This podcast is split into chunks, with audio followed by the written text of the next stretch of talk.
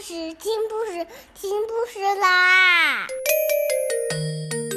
重要的事情说三遍，小屁哒啦啦，明天见！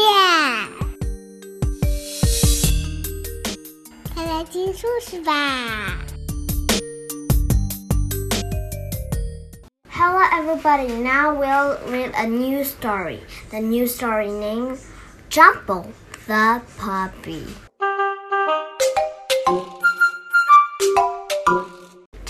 Chapter 1 As soon as Dan learned to talk, he began to beg his parents to get him a puppy.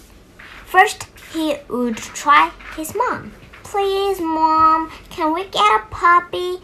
I promise I'll take after it and take it for walks. It won't be any trouble, said Dan. Dogs take a lot of looking after, said Mom.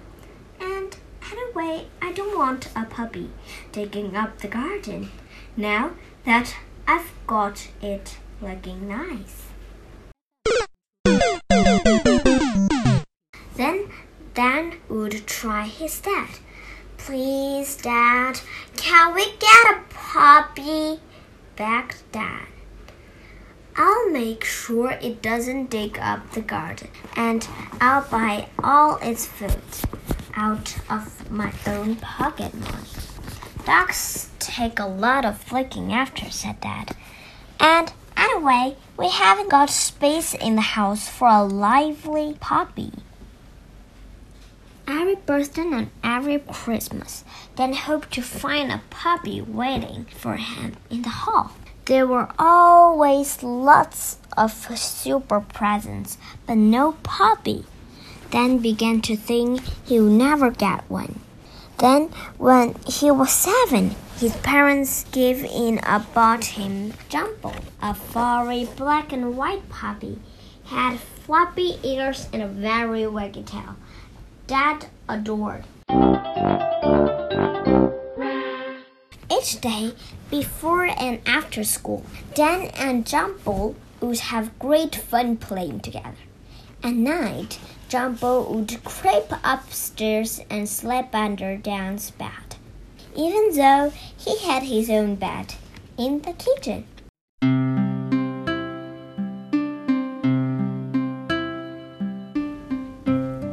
As long as Dan was there, Jumble was happy. But when Dan was at school, Jumble was very lonely. One day, he wanted Mom to play with him.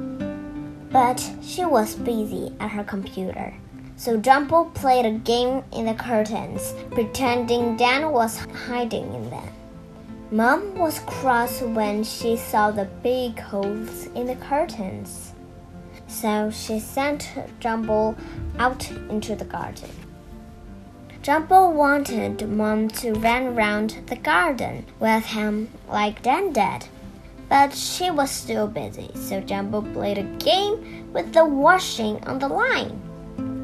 Then he dug up the grass, pretending to look for a lost spoon. Mom was very cross when she saw the big holes in the line.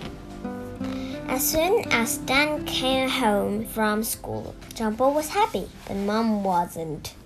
That dog's driving me mad, she said to her husband after Dan had gone to bed. I can't hope. I can't cope. What's he done this time? asked Dad. This, she said, pointing at the torn curtains. Oh no, said Dad. But that's not all, said Mom. And she went to get the washing basket. One by one, she held up the clothes that John Jumble had pulled off the line that morning. Oh no, not my best shirt, groaned Dad. And look at my favorite jumper. It isn't much good with only one sleeve.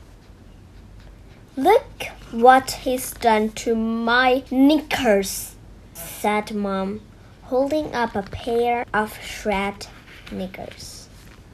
Mom pulled the clothes back into the basket and flew down onto the couch.